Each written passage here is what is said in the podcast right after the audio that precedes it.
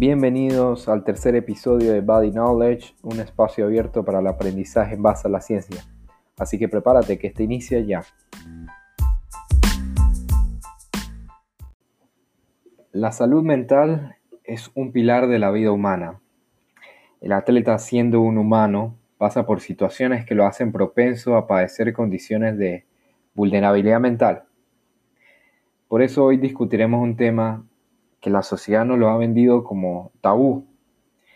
Y la verdad es que la bibliografía nos indica que esto es una realidad que vivimos y en el deporte lo vivimos muy a menudo.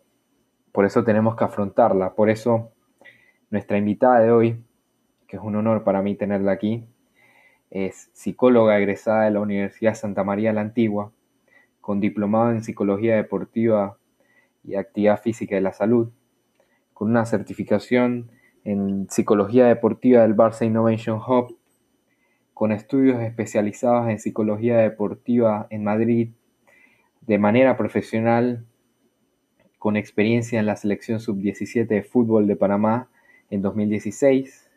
Es psicóloga deportiva del, del, Club Deportivo a nivel juvenil de Panamá City y es consultora en la privada, de manera privada, de atletas en iniciación, formación y del alto rendimiento.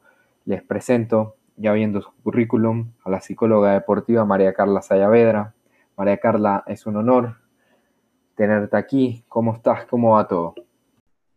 Muchas gracias Luis, muchas gracias por la invitación. Para mí un placer poder unir eh, el tema de salud mental con el tema de alimentación, con el tema de salud física. Eh, para mí el ser humano es un todo. Eh, lo que sientes o lo que piensas siempre se va a ver reflejado de cierta forma en tu cuerpo y si nos enfocamos en los TCA es una forma, ya, ya, ya es un trastorno ¿ok? Sin embargo, es una forma en la que el cuerpo expresa dolor, expresa sufrimiento y depende de muchas cosas. Ok, sí. Hoy abordaremos un tema bastante interesante que son los trastornos alimenticios en el deporte, como ya mencionó María Carla.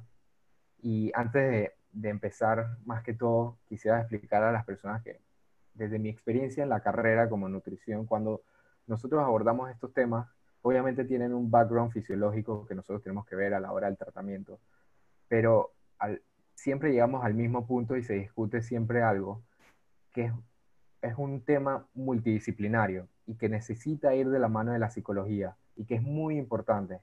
Y escogí este tema y cuando lo planteé de hablar, vamos a hablar sobre trastornos alimenticios en el deporte, quería que mi invitado, mi invitada en este caso, aceptaste la invitación, fuera una psicóloga y, y con, con, tu experiencia creo que va a ser una charla productiva y quisiera iniciar con una premisa que eh, desde la bibliografía del Journal eh, of American College Health en 2009 haciendo un estudio de prevalencia en trastornos alimenticios eh, en Estados Unidos a nivel colegial, a nivel de universidad, que sería acá el college, dice que la fuente principal como ya sabemos, en muchos casos el deportista, el atleta son los coaches, los entrenadores, y dice que el 91% de estos entrenadores lidian con atletas que han sufrido o sufren un trastorno alimenticio. Entonces, si arrancamos desde este, este, punto, sabemos que es muy importante, porque si el 91% de los entrenadores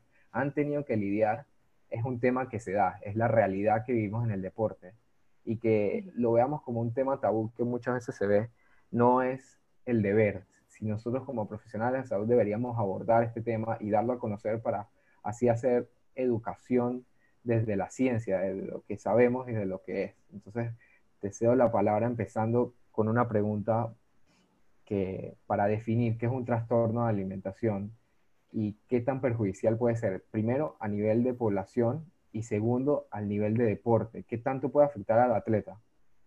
Ok, esta es una pregunta muy interesante y eh, la, empiezo haciendo una aclaración. Eh, casualmente, eh, y, me llama mucho la atención el tema de los TCA, porque yo antes de especializarme en psicología aplicada al deporte, yo me quería especializar en, el área clínica en los TCA y tuve la oportunidad de realizar diferentes investigaciones porque trabajé mucho en el área de cómo impactan las páginas web pro Ana y mía, que este ya viene siendo otro tema, que son páginas web que promueven los TCA como un estilo de vida, como una idolatración hacia el cuerpo de una forma eh, muy poco saludable, de una forma que ataca al cuerpo. Y empiezo por aquí porque lo primero que yo investigué es que muchas veces se suele confundir entre el trastorno alimentario y alimenticio. No es lo mismo, porque en el sentido de la palabra alimenticio se centra en aquello que alimenta y tiene una propiedad eh, de alimentar, mientras que lo alimentario se refiere a aquello que está relacionado con alimentación, eh, por, sin decir la, de la forma aliment, alimentada, perdón, me sin decir de la forma que alimenta. ¿Ok? Esto, y esto es algo que aclaro porque eh, hay, una, hay una forma de alimentarse a nivel nutricional y hay una forma alimentaria, porque si yo lo veo desde la forma alimentaria, yo, yo, no necesariamente me estoy nutriendo. Si yo lo veo desde la forma eh, alimenticia, ya yo lo enfoco a la parte nutricional. Pero un TCA es un trastorno en la conducta alimentaria que afecta a la ingesta sin tener que ser nutritivo. Y esto es una aclaración súper importante a la hora de hablar de los TCA. Claro, es bastante interesante hacer esa división de términos, porque muchas veces, y, me, pasa, o sea, me, me, pasa que puedo confundir los términos y seguramente habrá mucha gente, tanto profesionales de salud como no profesionales de salud, que confundan los términos. Y arrancar desde, desde, desde esta definición, haciendo esas aclaraciones, es bastante interesante y me gustaría saber o que nos platiques un poco sobre qué consecuencias pueden tener estos TCA eh, sobre, sobre el deportista, o sea, ya centrándolo en, en, nuestro ámbito que es el deporte. Claro, y te, te, voy a empezar contestando como todos los psicólogos responden, y es depende. Depende de muchas cosas eh, y puede afectar y puede impactar de diferentes formas. Primero que nada hay que tomar en cuenta cómo surge este trastorno, cuál es la causal que dispara el trastorno en la persona, si lo dispara en una mujer, si lo dispara en un hombre. ¿okay? Eh, en los estudios eh, se revela que la mayoría, el, mayor porcentaje de población en la que tú observas un TCA va a ser en la mujer. De cada 10 personas, 9 son mujeres y uno es un hombre que puede padecer un TCA. Pero hay diferentes tipos de, TCA y en el deporte eh, puede impactar de diferentes, de diferentes formas, empezando desde el estilo de crianza, eh, viendo los temas de eh, inseguridad, de insatisfacción con, con su cuerpo.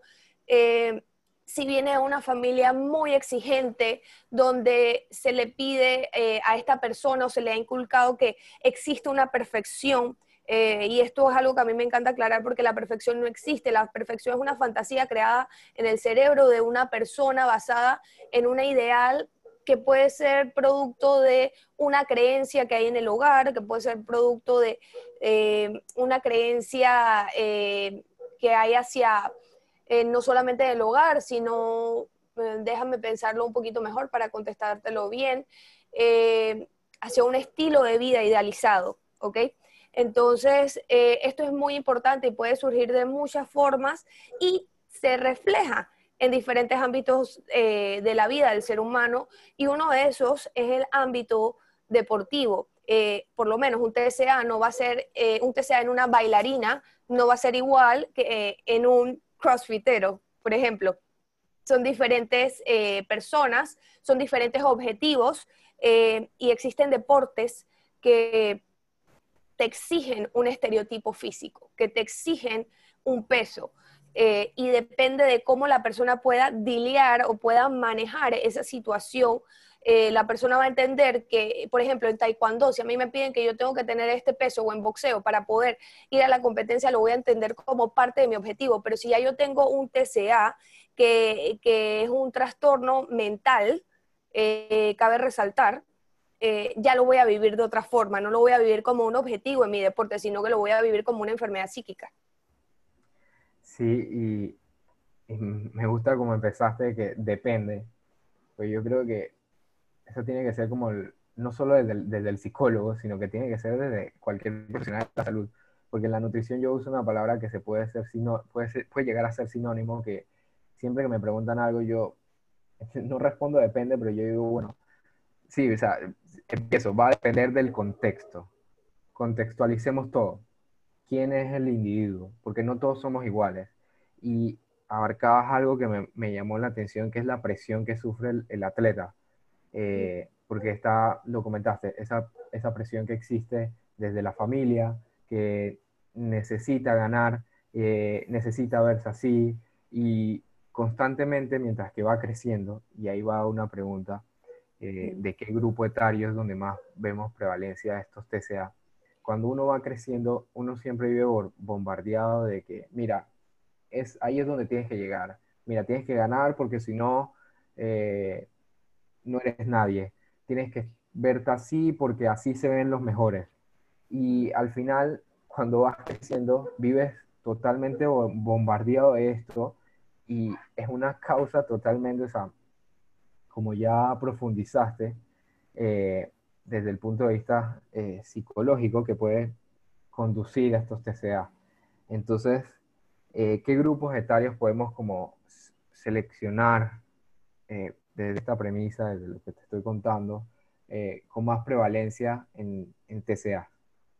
Claro, el grupo etario donde yo podría observar y donde las investigaciones me dicen que hay un mayor índice de TCA, eh, puede ser en la preadolescencia o en la adolescencia, que es una etapa del desarrollo fundamental, porque tú no eres ni niño eh, ni eres adulto, estás en el medio de todo y lo que se fue vivido en la infancia y lo que impactó en la infancia, poco a poco se va reflejando en una etapa como lo es la preadolescencia y la adolescencia, donde no hay un concepto 100% formado, porque aquí es donde se están formando los conceptos y los ideales del ser humano, eh, basado en las creencias que hay en el hogar, eh, influidas por la sociedad, influida por su grupo eh, de iguales, su grupo de amigos, y viene siendo esta edad donde puede impactar más los TCA. Sin embargo, los podemos observar también desde la niñez. y también lo podemos observar ya en una etapa de adultez temprana o ya adultez eh, mayor de edad.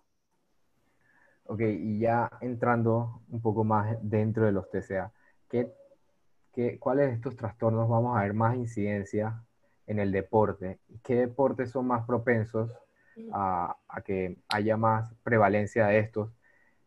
Ya mencionaste que en deportes de peso, manejo de peso, sea boxeador, lucha, eh, también no se maneja mucho el peso, pero por ejemplo gimnasia, eh, que tienen que tener cierto peso para la movilidad, para ser seguramente ágiles. Eh, ¿Dónde vamos, vamos a, encontrar más de, de, de estos trastornos eh, o esta prevalencia en, los deportes y, en qué tipo de deportes? Ok, yo te voy a decir en los deportes que en lo personal lo he podido notar con mayor facilidad. Y el primero que te voy a mencionar es el baile, es la danza.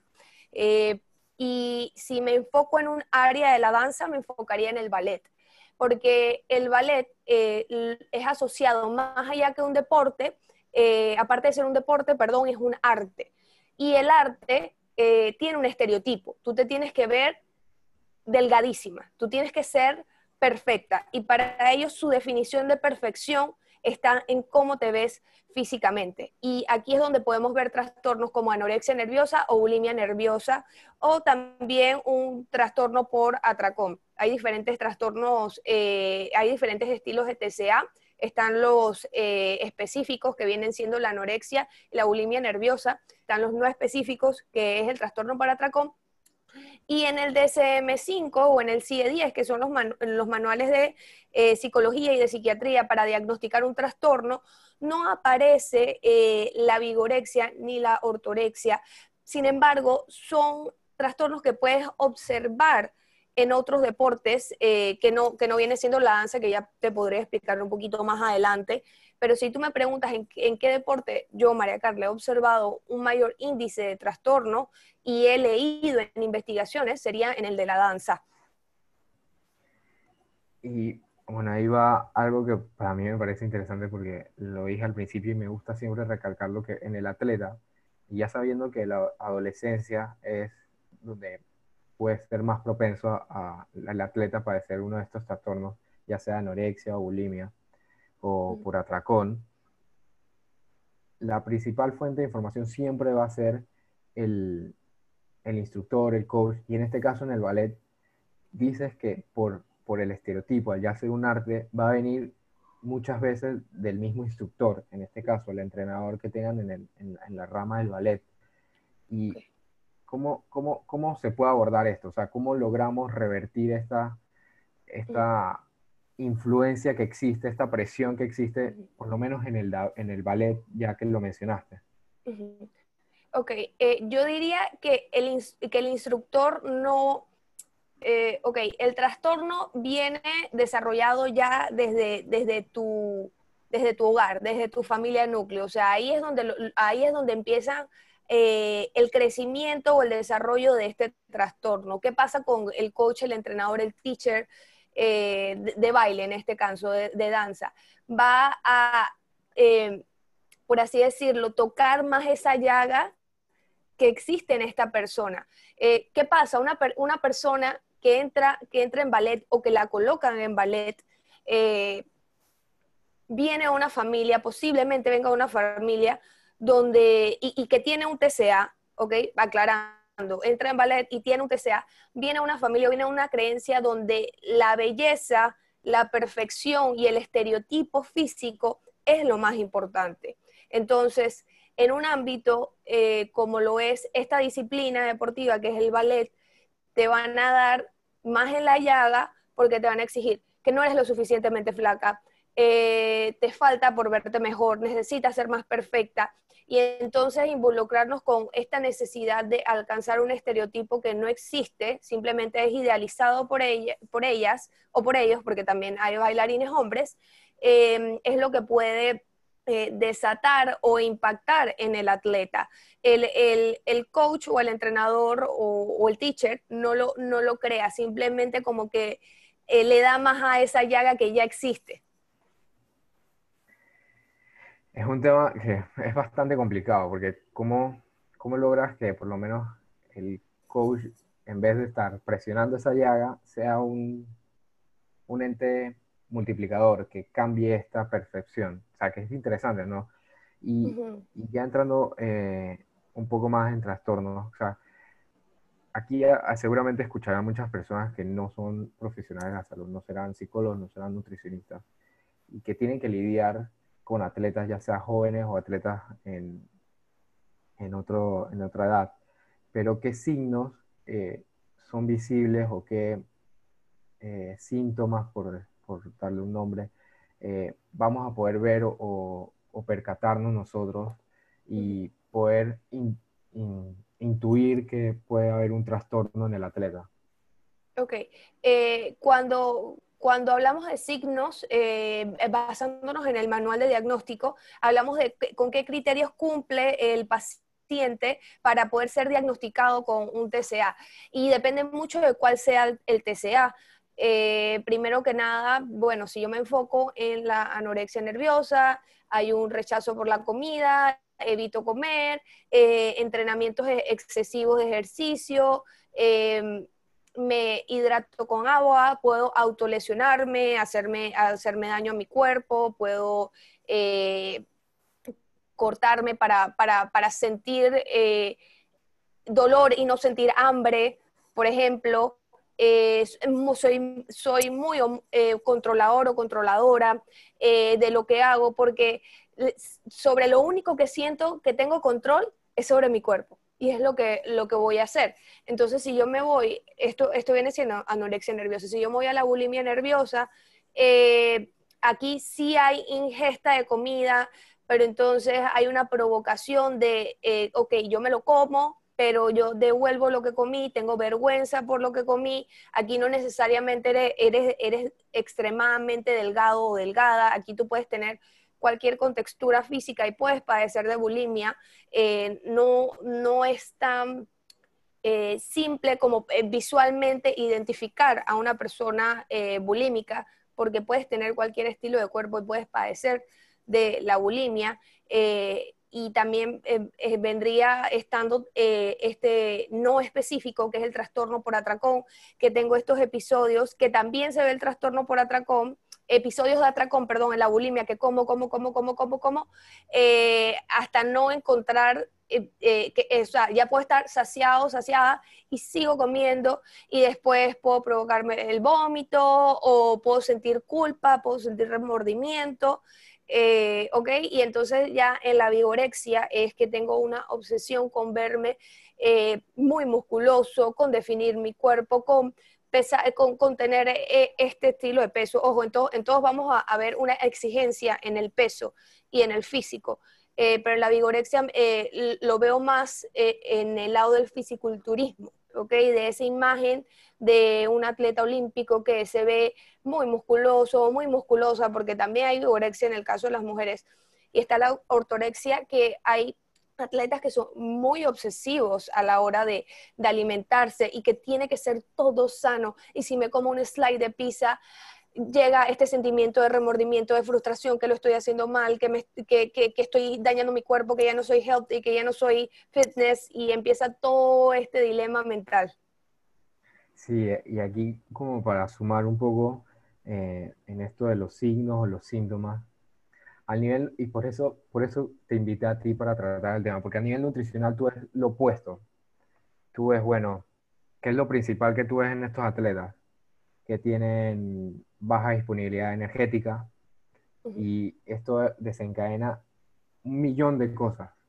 Y lo, y lo, y lo general que se ve y se ve, y es la prevalencia es mayor en mujeres son los REDS, que se habla mucho y que actualmente se está hablando mucho, que eh, es esta baja disponibilidad energética que se asocia con la menorrea, que es pérdida de la menstruación, eh, con baja densidad ósea.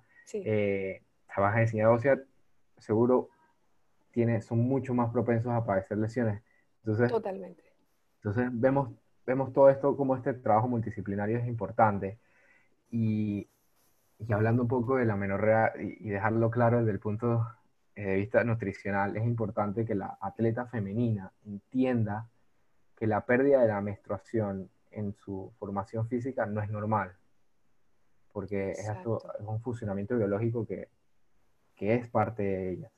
Y muchas veces se da... Es natural. es natural y muchas veces se da. Entonces es importante, importante tenerlo en cuenta y viendo así este, marco general, que vemos cómo la nutrición y la psicología van de la mano.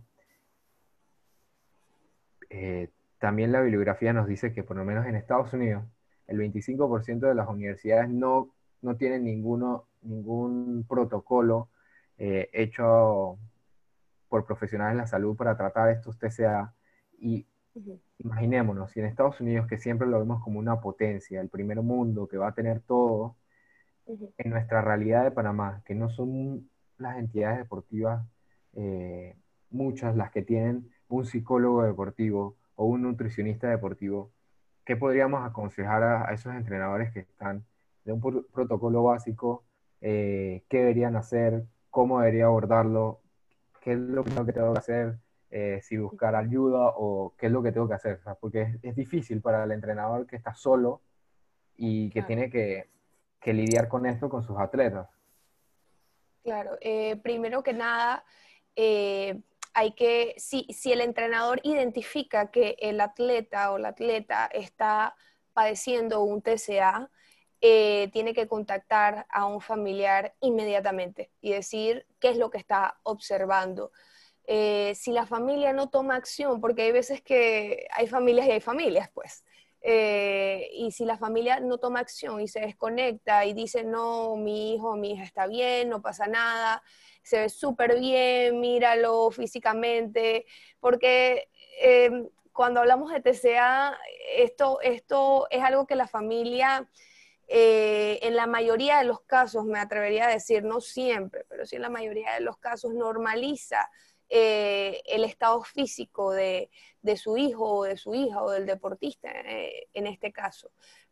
Y si el entrenador ve que la familia no toma acción, debería reportarlo a un número de emergencias, porque esto es una emergencia, porque hay personas que, mueren por un TCA, hay personas que, y no solamente mueren eh, por falta de ingesta de alimento o por, una, o por un tema cardíaco porque se han alimentado mal, eh, mueren por también intentos de suicidio. Y esto pasa en el deporte, pasa en el deporte porque hay pensamientos eh, negativos de que no soy suficiente bueno, no soy suficiente delgada, o no, no, me, no voy a alcanzar mi objetivo deportivo porque no tengo esta imagen, no tengo este peso.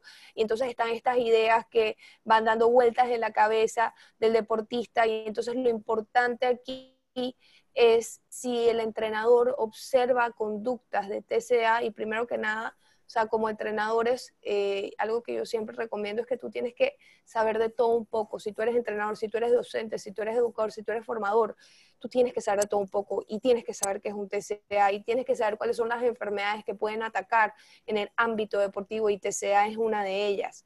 Entonces, primero que nada, tiene que saber qué es y si lo identifica, comunicarlo con la familia. Si ve que la familia no toma acción, ya irnos directamente hacia eh, una línea de urgencia. Y bueno, ahí, ahí me surge una, una pregunta eh, bastante interesante. Tú desde tu experiencia trabajando ya en, deportes colectivos como el fútbol, eh, ¿qué tan difícil es el abordaje del psicólogo en, estos, en estos equipos? O sea, por ejemplo, tenemos plantillas de 22 jugadores y que se presente en estos casos eh, cómo logras eh, intervenir, eh, porque muchas veces a veces no se cuenta con poder tener sesiones individuales o muchas veces son sesiones grupales y tienes que tratar de maniobrar y lograr intervenir de manera efectiva. Entonces, ¿cómo podría hacer ese abordaje en, deportes colectivos? Ok, para yo entender un poquito, ¿sería un abordaje en general o cuando hay un caso de específico eh, en uno de los deportistas? En ambos casos, cuando es específico de que hay un deportista que presenta algún TCA y de manera colectiva, que ves tendencias del, mismo equipo a, ciertas acciones que no son correctas y que pueden conducir a algún TCA o que son eh, signos de estos. Eh, de las dos formas, ¿cómo, cómo podría verse abordado? Eh, primero que nada, una de las cosas que, yo siempre hago al inicio de temporada, por lo menos en, el club en el que trabajo, es crear un, un rapport. El rapport es esa relación que establece psicólogo, paciente, slash cliente, slash en este caso eh, deportista, eh, que es ganar la confianza de ellos y que ellos puedan creer y confiar en ti. Una vez que ya ellos confían en ti, tú puedes empezar a hacer abordajes eh, educativos, formativos, eh, hablando a nivel eh, grupal. Porque, ¿qué pasa? Dentro de mis talleres, yo no solamente busco como que encuentren respuestas a ciertas circunstancias, también me gusta mucho educar y como psicóloga mi responsabilidad no es solamente trabajar salud mental, sino todo lo que rodea la vida del deportista. Esto que viene siendo la parte de, de higiene del sueño, del ritmo circadiano, la parte nutricional, la parte física, la parte técnico-táctico, la parte mental. Son todas estas cosas que yo tengo que abordar y yo para esto realizo una observación de campo en la pretemporada en la cual me dedico literalmente a observar deportista por deportista, eh, de toda la selección, cómo, cómo funcionan de forma individual, cómo funcionan de forma colectiva. Y si yo tengo la oportunidad de identificar eh, que hay un, un TCA, eh, me, me, gusta siempre iniciar con una charla educativa. O sea, primero sin señalar, sin criticar, sin juzgar, porque aquí no aquí no hay juicios, aquí lo que se busca es orientar. ¿Ok? Entonces, iniciaría con esta charla educativa explicando un poquito que esta es una realidad que surge en el mundo deportivo y después sí habría que hacer una aproximación directa hacia la persona que se observa que tiene una tendencia a TCA. Yo como psicóloga especializada en el área deportiva no trabajo TCA, los puedo identificar perfectamente eh, y ya eh, dentro de mi trabajo ético me corresponde a mí referirlo a un colega eh, clínico o un terapeuta que maneje TCA y que atienda TCA y a un nutricionista que también trabaje con TCA, porque no cualquier nutricionista porque hay, igual que existen especializaciones en psicología, tú sabes, existen especializaciones en nutrición, entonces yo tendría que referirlo a puros especialistas que trabajen ese tipo de trastorno. Sí, entonces es, bastante interesante cómo, cómo, es un trabajo en todo, del todo, es bastante interesante verlo. Y, bueno, pasando a la siguiente pregunta, eh, a largo plazo, ¿qué repercusiones, por ejemplo, un atleta que haya padecido un TCA pero de la misma forma tuvo cierto tipo de intervención, cierto, tipo de ayuda, eh, en el atleta podrá haber quedado alguna, eh, habrá una repercusión de haber padecido algún TCA, algún episodio que se vuelva a repetir, puede recaer, o sea, no es algo de un mes, es algo de años. Entonces, a largo plazo, en, en, temas de salud mental, ¿qué tantas repercusiones pueden traer a, así en marco general en el atleta.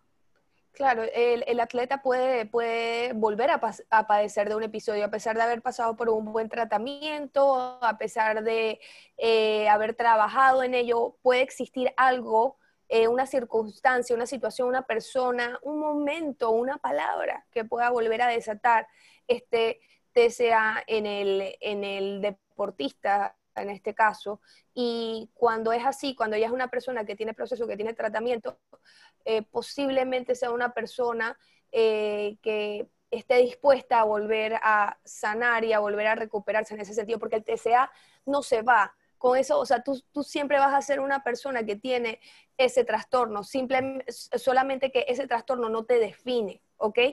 No te define. Tú no eres anorexia nerviosa, tú no eres eh, eh, vigoréxico, vigoréxica, ¿ok? Tú padeciste de un, tú, padeces de un trastorno que se encuentra, eh, que, del cual tú te pudiste recuperar. Sin embargo, ocurrió X o Y situación que vuelve y desata este trastorno en, el atleta y hay que volver a proceder a un tratamiento eh, médico, psicológico, nutricional y físico.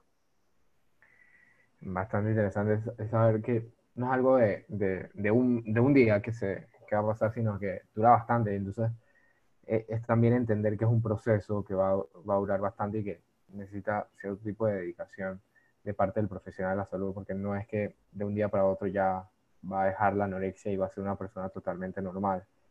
Y ya eh, cerrando un poco el episodio, en temas de prevención, ¿qué herramientas o qué consejos eh, nos puedes dar para el atleta, para el profesional de salud que está escuchando al entrenador, ¿qué consejos de prevención nos puede dar para, eh, para tratar de que disminuir el riesgo o a, padecer alguno de estos trastornos? Eh, bueno, es, un, poco complejo el tema de, evitar a que pase porque como, ya te, comuniqué al inicio, eh, depende mucho de, la crianza, del apego, de, su desarrollo en la infancia, de cómo es su relación eh, en, la etapa de, con su madre, con su padre, si se siente seguro, si se siente valorado, qué relación tiene con la comida, cómo le presentan la comida eh, en el hogar.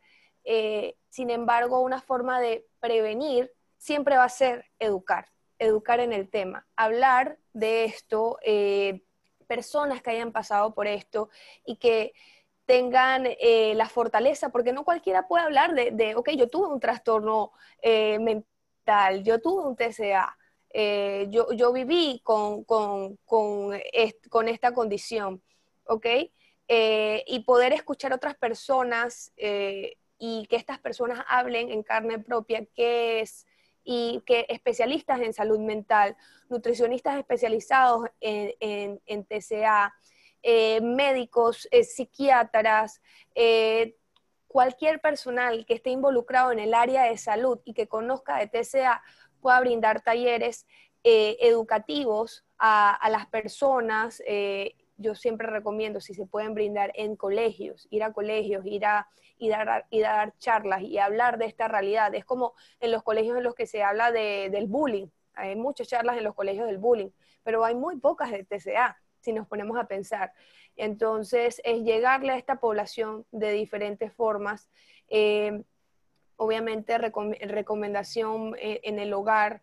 Eh, es trabajar de, de, una forma sana, es bueno, esto ya es un poco complicado porque es decirle a una familia cómo, cómo, actuar, pero impacta mucho la relación, la relación que tenga la, familia, la relación, la dinámica familiar, eh, qué significa la comida en el hogar, eh, qué tan seguro me siento, qué tan valorado me siento.